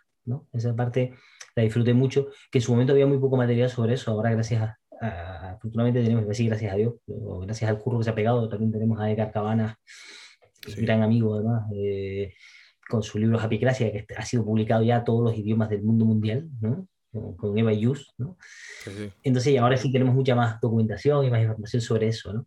Em, mira, la parte que cambiaría del libro la parte que, que, que, me, que, me, empezó a incomodar pronto del libro es eh, el, sobre todo el capítulo final, ¿no? Los capítulos intermedios, sí y no, ¿no? Hay cosas que sí, cosas que no. Pero el capítulo final, en el que hablo de. Porque creo que hay, hoy en día ya no opino lo mismo, ¿no? Es decir, mm, hablar de los ensayos, de los ECAs, de los ensayos controlados aleatorizados, para hablar de efecto de los libros de autoayuda y cosas así, no, no, porque eso supone la posibilidad de investigar una intervención psicológica versus placebo, y eso no es viable. Ahí hay un error. Entonces, mm, tú puedes, decir, puedes investigar, como, como, se hace de hecho en psicología, ¿no? Eh, con, grupos a espera o no tratamiento, tal. Eh, y ese tipo de, de, investigaciones no dejan de ser, como decía María Jesús, muy modelo médico. ¿vale? No deja de ser una cosa muy, muy modelo médico. Entonces, es la parte del libro que menos me, me interesa, la verdad, hoy en día. ¿no? Creo que... Y luego hay una parte que falta. Hay una parte que, que no está en el libro, que falta, que la habría metido, ¿no? Que es eh, cosas que escribí luego en algunos artículos por ahí explicando que, que los libros de autoayuda, o sea, que, que el libro se llame Los libros de autoayuda de no significa que todos los libros de autoayuda sean un timo. O sea, hay gente que les puede ayudar, gente a la que no, ¿vale? Igual que cualquier otra cosa. Y que no está mal que la gente lea libros de autoayuda, ni está mal que la gente haga lo que le dé la gana, buscando soluciones, porque no creo que se le pueda negar a nadie el derecho a buscar soluciones para su sufrimiento. Entonces, lo que pasa es que los libros son una fuente fabulosa, ¿vale? Aunque no sean de autoayuda. O sea, uno puede realmente sacar beneficio de leer una novela o, de ver una serie, incluso, de cosas así, ¿no? Beneficios realmente tangibles, o, sea, o de leer filosofía, ¿no? Eh, o, de leer un libro sobre un ensayo, ¿no? Entonces, creo que, que, lo que es criticable es que hay un género que se, se pretenda vender como de autoayuda, cuando realmente eso es hurtarle al resto de los libros una potencia que tienen tremenda. Lo que pasa es que uno nunca sabe y no hay un criterio realmente tampoco para saber si el libro te va a servir o no. Porque eso depende del momento de tu vida en el que te pille, del problema que tengas, de la capacidad que tengas de entender el libro, etcétera, de poder aplicar lo que te cuenta, ¿sabes? Entonces, esas intervenciones, esas investigaciones tipo ECA y tal, no dejan de ser un poco. Mm. Un parche malo. Sí, sí, sí, Una apariencia de cientificidad ahí que, mm, no sé, igual, ¿no? Pasa, pasa que al final mm, no podemos, ¿sabes? Eso, lo decía, lo decía creo que, que, Marino Pérez en una charla, el otro día en la charla que coincidimos, eh, decía, ¿no? Que realmente, el, el, ¿por qué hablamos de casos en psicoterapia? ¿no? ¿Por qué es tan importante el concepto de caso? ¿no? Porque ningún manual y ninguna terapia puede ser aplicada tal cual. Tú tienes que analizar cada caso y cada caso es distinto. Más o menos distinto a otros, pero es distinto, tiene sus particularidades y realmente en ese sentido la terapia no solo es un procedimiento mm, basado en la evidencia o algo así, ¿no? La terapia tiene mucho de arte también.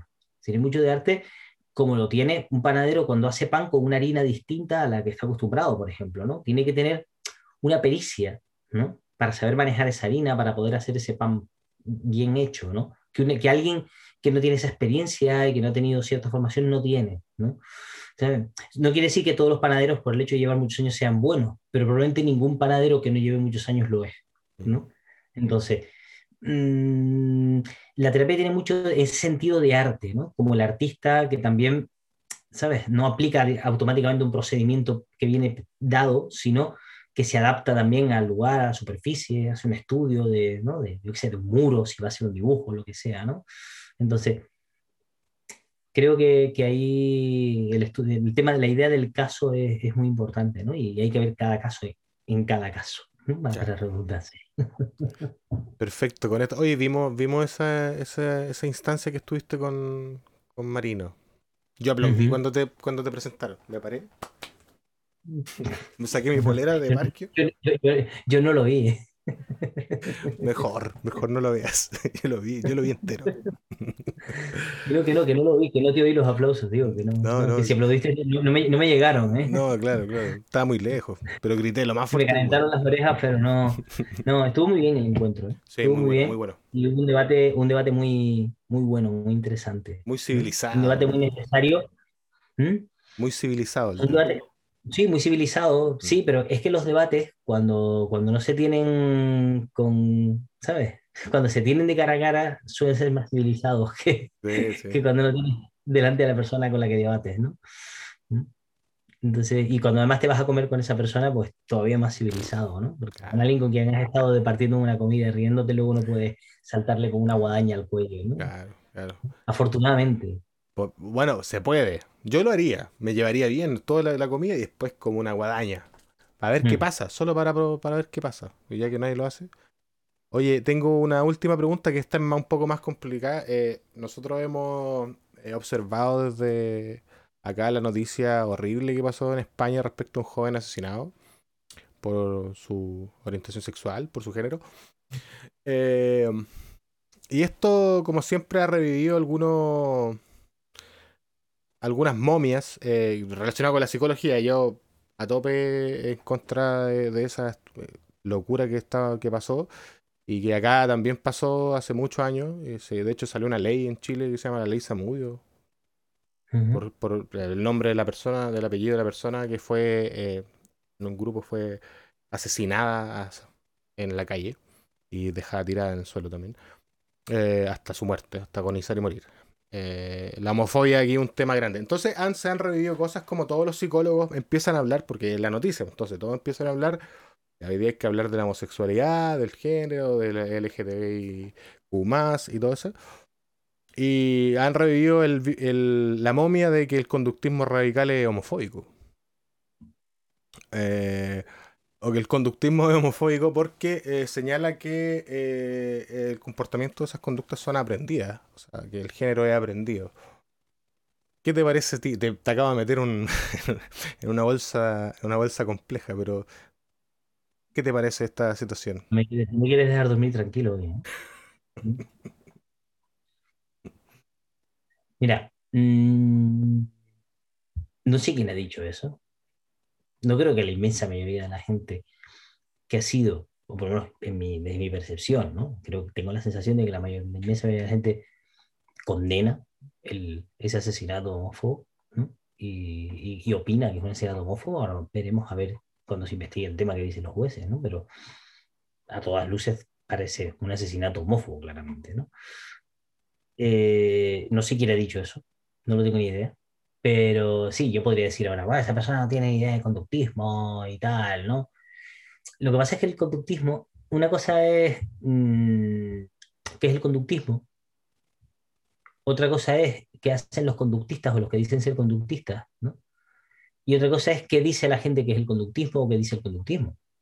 Entonces, creo que ahí estamos hablando de la tercera opción. o sea, igual, ¿hay algún texto de alguien que usó el conductismo para plantear, quizá como hipótesis, y no deja de ser una hipótesis. Es decir, si eso se planteó, se planteó hace 50 años o 60 años. Entonces, mm. esa hipótesis del ambientalismo, donde las conductas son aprendidas y tal igual, oye, es que eso es una hipótesis, ¿vale? Que se haya usado el conductismo para eso. Pues a lo mejor, ¿no? Como, como base, digamos, teórica, ¿no? Que eso se demostró, que yo sepa, ¿no? Es que no se, se hacen hipótesis y algunas se demuestran y otras se rechazan, ¿no?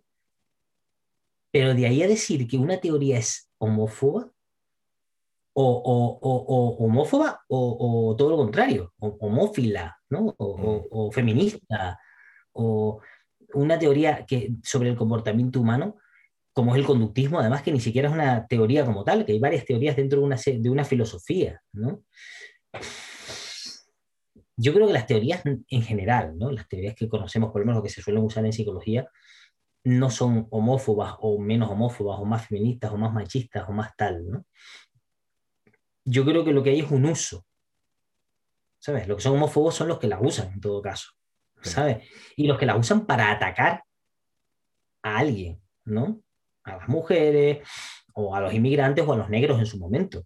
¿Vale? Y, todavía hoy supongo que habrá muchos racistas por ahí que todavía compren esa historia, ¿no? Pero que, que al final no son las teorías las que son, eh, las que tienen posiciones ideológicas así de atacar a alguien, sino son quienes las utilizan, ¿no? Entonces, ¿vale? Seguro que hay alguna teoría por ahí, alguien que plantea alguna teoría muy loca, yo qué sé. Pero yo, creo que, se refería al, tema de, de, que en algún momento hubo terapias de reconversión, y, esa es otra cosa. Es, una historia.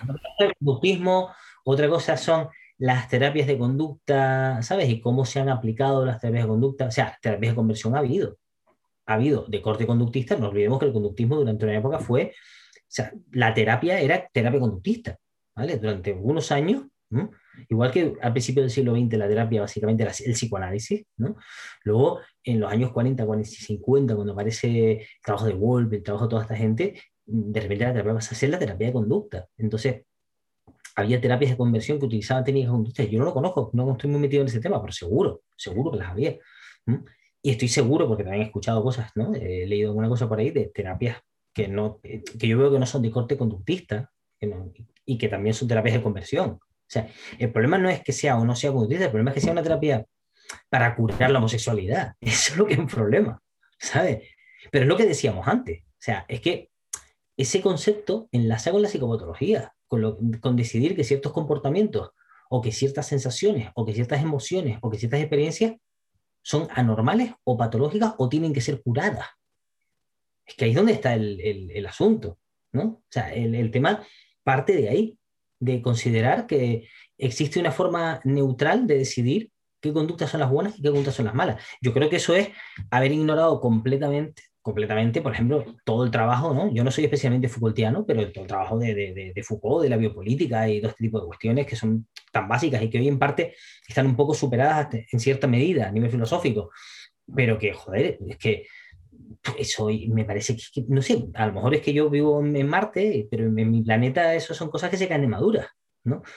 Entonces, eh, eh, ¿sabes? Que, que, hay, que hay psicólogos, o, que puede haber habido psicólogos que apliquen terapias que consideramos eh, homófobas, claro, seguro. segurísimo. La verdad, que, la verdad es que esta polémica nace porque no quiero nombrar a las personas en redes sociales para no darles Más, más, no, no, nombre, no nombres tampoco, no es cuestión de atacar a nadie. Sí, eh, eh, pero yo siento que aludir a atacar al, conductismo radical, porque, mira, y este razonamiento yo también lo encuentro que obviamente está en un error. Hay montones de errores dentro de la frase que voy a decir, pero que el conductismo es radical y homófobo porque eh, dice que la homosexualidad es aprendida. Y ellos no, pues ellos creen que es una condición. Y como que porque la palabra condición hoy día es una palabra como la que se ocupa en el autismo. Eh, la palabra condición es como un referente representativo de ti que tiene que ver más bien con la identidad que tenés respecto a quién eres. Entonces, eh, yo creo que eso es el comentario que se, hace directamente a una persona. O sea, dice que el conductismo radical es homófobo porque dice que la homosexualidad es aprendida. Vale. Que piense lo que quiera, que lo vamos a hacer. Sí, lo, lo cerramos. de hecho, no vamos a hablar más de este tema. Se acabó este tema. Y para ir terminando, porque yo sé que Parkio ha tenido un día eh, agitado y que está empastillado ahí, parado, por no, gracias. No, empastillado todavía no. las, drogas, vienen después de la entrevista. Ya, sí, yo estoy de acuerdo, también tengo todo listo ya. Eh, dejarte un espacio final para que te pueda un comentario final que quiera referirte a las personas. No, yo, yo no comentarios finales. Tu pregunta y yo te, respondo. ¿no? no sé si a la gente le ha gustado, no sé si la gente ha hecho preguntas, la verdad. Hay gente que ha hecho preguntas. Eh, mira, aquí voy a leerla. Eh, Una pregunta que ha llegado por ahí. Sí, no sé, varias. Mira, dice: Tiene, eh, mira, tienen que aplicarse terapias que se han comprobado y que funcionan, pero todas valen para todos los consultantes. esa es una pregunta muy buena. Mira, la, la pregunta yo creo que habría que hacerse ¿hasta dónde sabemos? Vamos a empezar desde cero, desde que no sabemos nada, hasta dónde llegamos. Entonces, hoy sabemos que las terapias psicológicas, las terapias psicológicas, muchas terapias psicológicas son eficaces, ¿vale? No tanto efectivas, porque realmente no se estudian en contextos naturales, sino en contextos más controlados, pero eficaces, ¿vale? Y sabemos que para lo que siguiendo el modelo del fármaco, de atender a síntomas y tal y cual, son eh, en la mayoría de los casos igual de eficaces o más que los fármacos para abordar esos síntomas que define la psiquiatría. ¿vale? Entonces tenemos un listado de terapias que han demostrado ser eficaces para diferentes problemas psiquiátricos. ¿no? Yo creo que eso es lo que se puede decir. ¿Por qué lo son? Eficaces, no lo sabemos. No sabemos. Aquí cada uno tiene su explicación de su terapia. Todo el mundo quiere tener una explicación fantástica de que lo que hace funciona por lo que funciona, pero realmente no lo sabemos. ¿Vale? Porque se ha intentado investigar el tema de los procesos y ese tema ha quedado eh, en agua porque ha sido un tema que es, toda para otra charla entera que no vamos a entrar. ¿Vale? Entonces, ¿por qué funcionan las terapias? Realmente, en sentido estricto, no lo sabemos. ¿Significa además que las terapias que no están en los listados no funcionan? No. No. ¿Vale? Que una terapia no esté en un listado de, terapias eficaces no significa que sea una pseudoterapia. Porque no, para que sea una pseudoterapia, la, terapia tiene que decir que funciona cuando se ha demostrado que no funciona. ¿Vale? No que le faltan pruebas. ¿Vale? Porque hay terapias, una terapia muy nueva no significa que no funcione, significa que a lo mejor no, ha habido tiempo para que se acumule la suficiente evidencia a favor de la terapia. ¿Vale? Entonces, eh, que una terapia no esté en esos listados puede significar que no se ha investigado lo suficiente. De hecho, los listados de terapias basadas en evidencia abordan un puñado de problemas, dos puñaditos de problemas que caben con los dedos de dos manos. Es decir, o sea, el DSM tiene 400 y pico diagnósticos, ¿no? No acuerdo cuántos tiene ya, llegó a 500 y algo, creo que lo bajó un poco. Pero, y ahí, las terapias basadas en evidencia son para un, un puñado de diagnósticos, y no hay para más, ¿sabes? Entonces, ¿qué significa?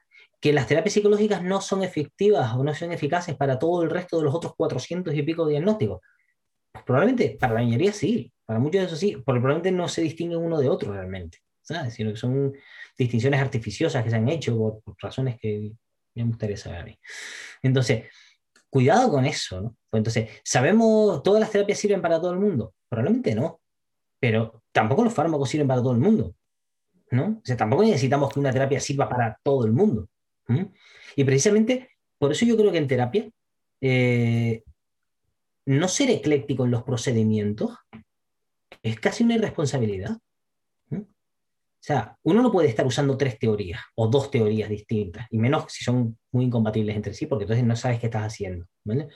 Pero encajar procedimientos de diferentes, digamos, terapias, modelos de terapia dentro de tu intervención, dentro de un mismo modelo, me parece que eso es necesario, que lo otro es quedarte con las cuatro herramientas que ha desarrollado tu escuela. O sea, yo uso procedimientos traídos de la terapia estratégica. Yo uso procedimientos que he aprendido de la terapia cognitivo-conductual tradicional. ¿Sabes? Si una persona de repente, en un momento determinado, encaja mucho mejor en un procedimiento de estos de exposición gradual, in vivo, tal, para un problema muy concreto, ¿por qué no lo vamos a usar? ¿Por qué no? ¿Por qué tengo que usar ACT? ¿O por qué tengo que usar FAP? ¿Cómo voy a usar FAP ahí? ¿Sabes? Un caso que tuvimos hace un tiempo, un chico, un problema de atragantamiento y tal, miedo a, luego miedo a comer, este tipo de cosas, ¿no? ¿Qué vamos a hacer ahí? Ahí vamos a hacer exposición, ¿qué coño vamos a hacer? ¿Sabes? Que sí, que yo estoy muy enamorado de FAB y de la interacción terapéutica y de reforzar las conductas relevantes y todo el tema, pero es que ahí hay que hacer exposición y entonces hay que manejar la exposición. Si te formas solo en terapias contextuales, eso no lo sabes, eso no lo conoces, ¿sabes? Si tú no te has formado en, en, en terapia estratégica, por ejemplo, que es algo de lo que yo he dedicado mucho tiempo en leer, te pierdes un montón de procedimientos, luego la TPTDG ni se molesta en explicar por qué funcionan sus cosas y ni siquiera si funcionan realmente muchas veces, pero, pero han sido, ha sido una escuela de crear ideas, de crear procedimientos de intervención que es fabulosa, fabulosa. ¿no? Los libros de Steve de Chaser, los libros de, incluso de este hombre, del italiano, de, ah, me va a matar un amigo que tengo estratégico cuando escucha la entrevista, si es que la escucha, este hombre, el, el me acordaré, ¿vale? Eh, un italiano muy famoso que, ¿no? que, escrito muchos libros sobre también de modelo estratégico y tal. Entonces, y probablemente hasta de psicoanálisis podemos sacar cosas. O sea, todo el trabajo en la interacción terapéutica de FAB, ¿de dónde viene?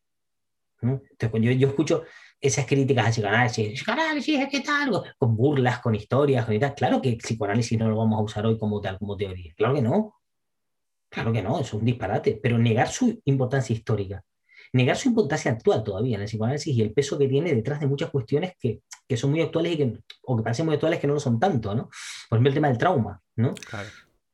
El trauma no se entiende sin el psicoanálisis. Y negar el psicoanálisis, por ejemplo, cuando se han desarrollado terapias como la psicoterapia analítico-funcional, que básicamente se centra en lo que el psicoanálisis llamaba la transferencia y la contratransferencia y este tipo de cosas, ¿vale? Pero desde un punto de vista conductista, según los principios del aprendizaje y tal, o sea, entonces, yo creo que ese nivel de, esas cosas de talibanismo absurdos que hay en, psicología, me parece que son hasta, hasta poco, poco aceptables, ¿no? Son poco aceptables, porque al final nuestro trabajo no es defender la bandera de, de, una teoría. Nuestro trabajo, los que nos dedicamos a la consulta, en el caso de la psicoterapia, es ayudar a la gente en la medida de que podemos, hasta donde podemos, a resolver sus problemas, a que resuelvan sus problemas.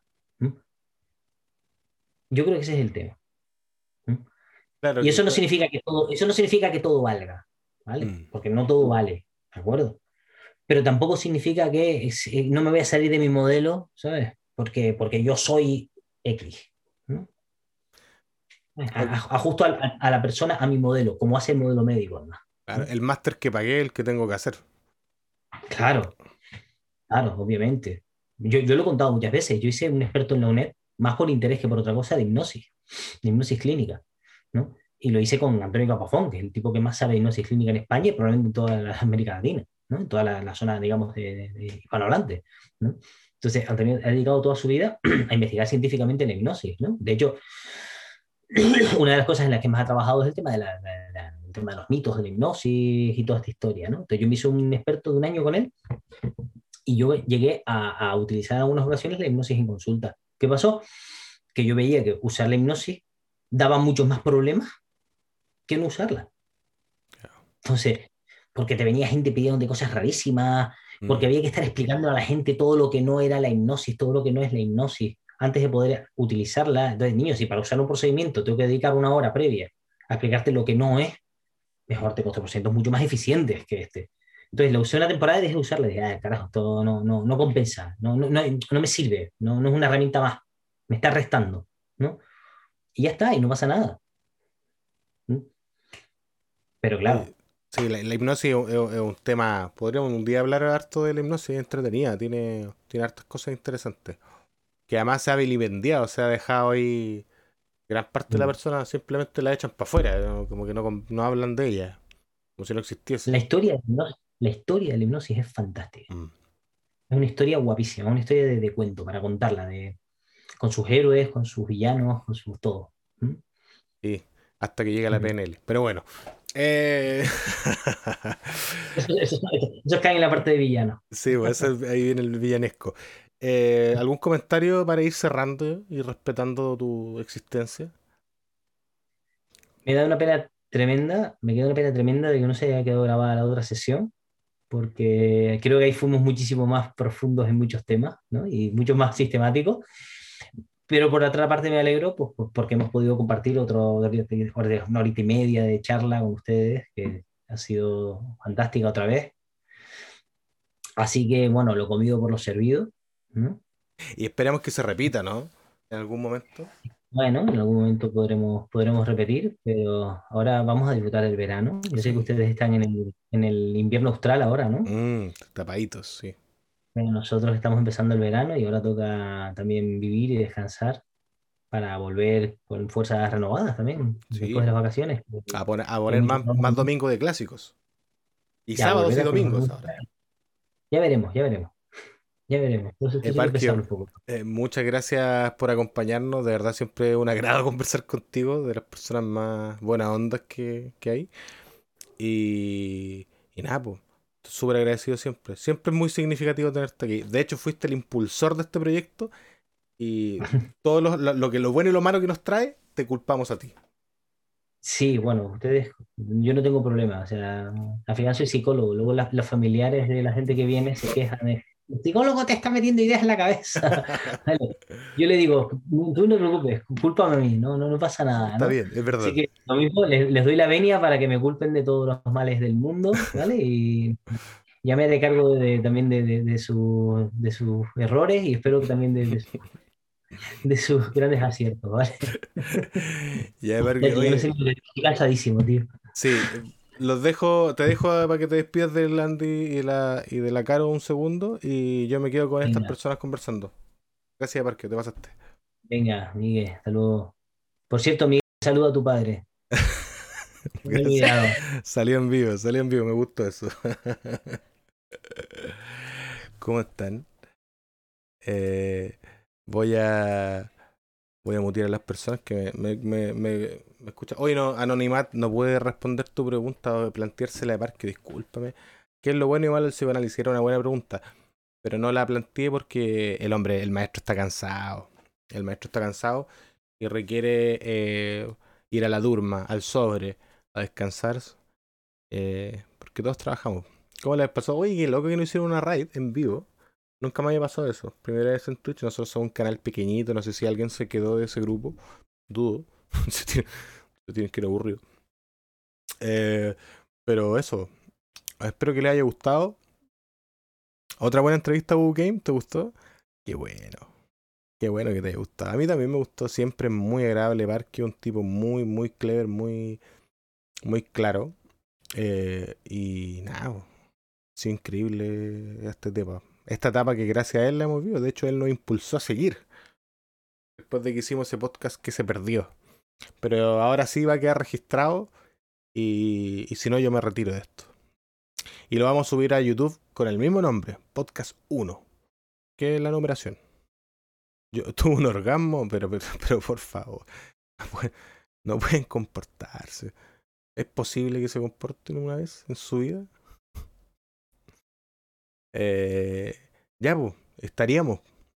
Pronto volveremos. No sé si va a haber podcast la próxima semana. Eh, también tenemos que, buscar.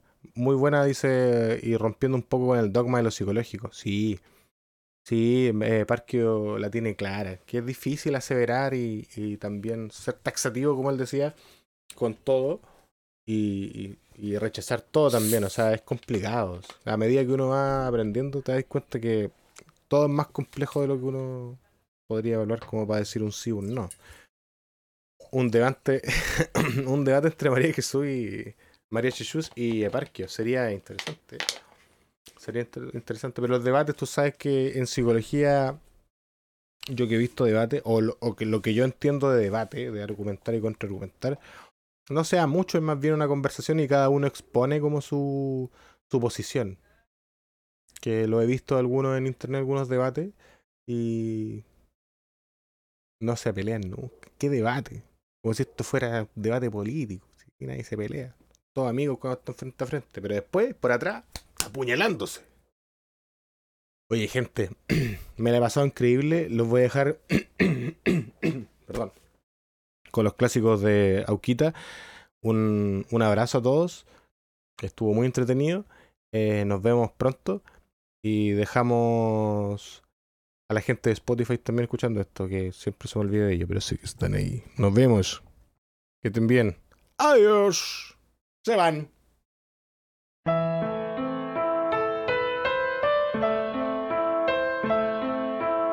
Soy el sonido de una tarde en placilla, mi hermano. Yeah, yeah. Soy el sonido de una tarde en placilla, mi hermano. Y estoy loco por días de lluvia en verano. Comportamientos insanos se apoderan de mi cuerpo. Me siento extraño, me siento lento. Todo se nubla y la paciencia se agota. Siento que solo en mi huerta las verduras no brotan. Y mi tierra es fértil y fácil de trabajar. Lo complicado es saber cuándo cosechar. No siempre es que no llores el habilidoso. No jugo a la persona por querer andar como piojo.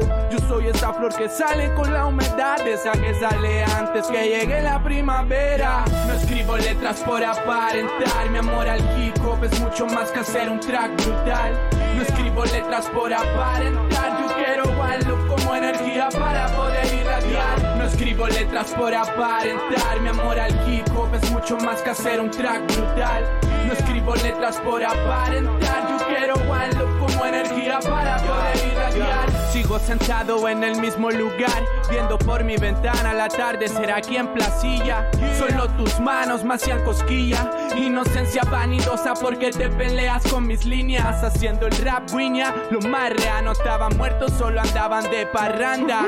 A veces bien, a veces mal, y a veces más o menos. Yo respeto a los que le ponen empeño y subjetible es el camino, mi humilde opinión. Me aplico en la mía como única salida de opción plasmar mi rap en canción. Yo me reservo el derecho de admisión. Contradicción, mi principal inspiración. Antinazi, anti-yuta, más fuego a Babiloni.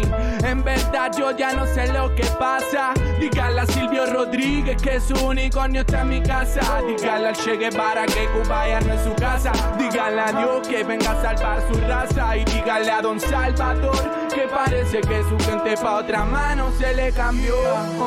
Ajá, ajá. dígale a don Salvador Allende que parece que su gente pa' otra mano se le cambió. Ah,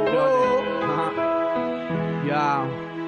Dígale al sucio alcalde que se meta el mol varón en el orto, hermano. Ya. Y dígale a todos esos más vagas que nos sigan talando mis bosques. Placía Escribo letras por aparentar. Mi amor al hip hop es mucho más que hacer un track brutal. No escribo letras por aparentar. Yo quiero algo como energía para poder irradiar. No escribo letras por aparentar. Mi amor al hip hop es mucho más que hacer un track brutal. No escribo letras por aparentar. Yo quiero algo como energía para poder irradiar. No escribo letras por aparentar. Mi amor al hip hop es mucho más que hacer un track brutal. No escribo letras por aparentar. Yo quiero algo como energía para poder irradiar. Para poder irradiar.